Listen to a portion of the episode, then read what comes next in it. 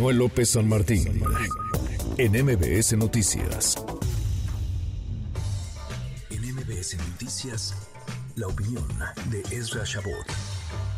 Pues eran muchos, Ezra, eran muchísimos en el Zócalo de la Ciudad de México y en otras ciudades del país, más allá también de nuestras fronteras. Querido Rashabot, ¿cómo te va? Muy buenas tardes. Hola, buenas tardes, Manuel. Buenas tardes, Pero se enojó el presidente, sí le murió. O sea, esta vituperios y estos insultos y esta idea de que los que son malos son el otro lado, pues, eh, es, es parte de esta concepción de democracia que se maneja dentro de lo que sería el discurso oficial.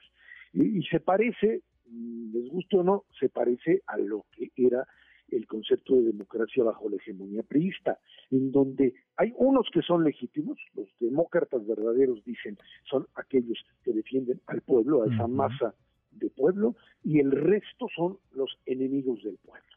Punto.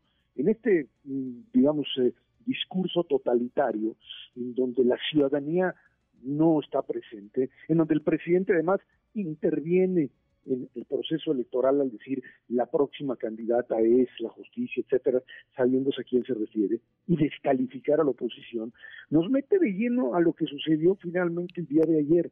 El coraje contra Córdoba, contra Kraus, etcétera. No es más que pues la idea clara de que la oposición no es legítima. ese es el punto central. Aquel que se oponga a políticas, que critique políticas, es inmediatamente descalificado. Se puede negociar con narcos, pero no se puede negociar con la oposición. Se puede llegar a acuerdos, pero la oposición básicamente es algo así como una especie, y así lo, determina, de ente que ya le bajó hace poco, hace un tiempo decía el presidente que eran como 30 millones, pero ya se asustó, entonces mejor lo bajó a 18. 18 ya los bajó a 18, ya lo bajó a 18 millones de, de personas.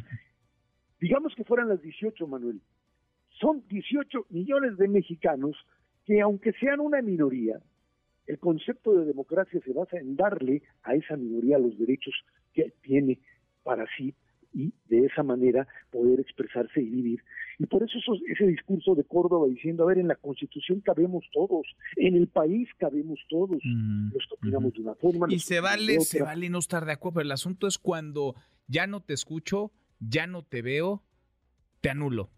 Ya te anulo porque piensas diferente a mí o porque militas en un partido distinto y por esa simple y sencilla razón no, no mereces sentarte a la mesa y ser considerado, ser escuchado. Y no solamente ser escuchado, Manuel, sino como decía Córdoba ayer, construimos una escalera, una escalera que ahora sí decíamos, a ver, el que tenga más votos, pues es el que sube más rápido, y luego le puede tocar a otro y le puede tocar a otro, y la crítica ahí está presente.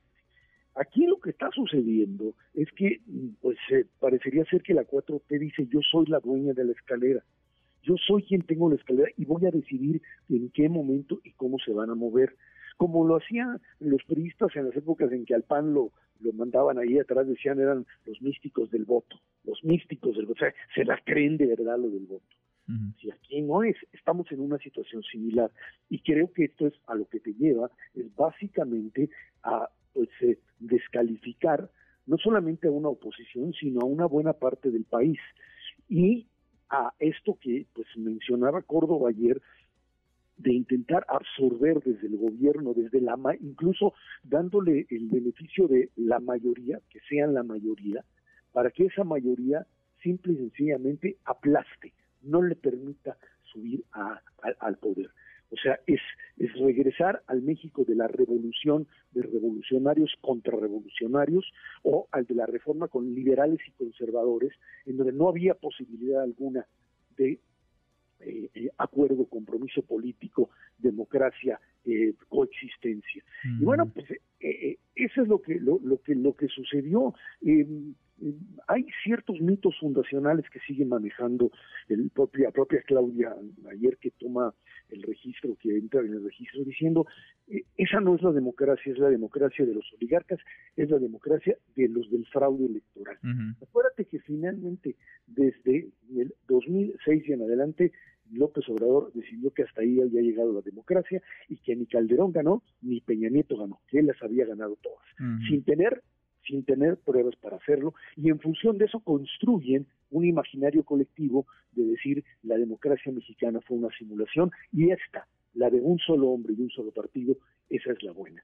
Y creo que ese es el choque que vamos a tener, Manuel, el 2 de junio, en donde, pues sí, la autoridad electoral tiene, como decía también Córdoba, la obligación de pues ser lo que ha sido hasta ahora, un árbitro que permite que permite que se los votos se cuenten, un servicio profesional de carrera, que sean más allá de los consejeros, quienes pues sean los que cuenten los votos y que gane el que tenga la mayor cantidad de ellos. Pues eh, lo veremos, por lo pronto queda ahí otra vez eh, consignada esta movilización muy nutrida, no es la primera, parece que será la última antes de la elección, una movilización ciudadana con una agenda, con unas banderas muy claras, el defensa, la defensa de la democracia, del voto libre y de la constitución. Gracias, muchas gracias, Ra. Gracias, buena semana a todos. Muy buena semana también para ti. Redes sociales para que siga en contacto: Twitter, Facebook y TikTok. M. López San Martín.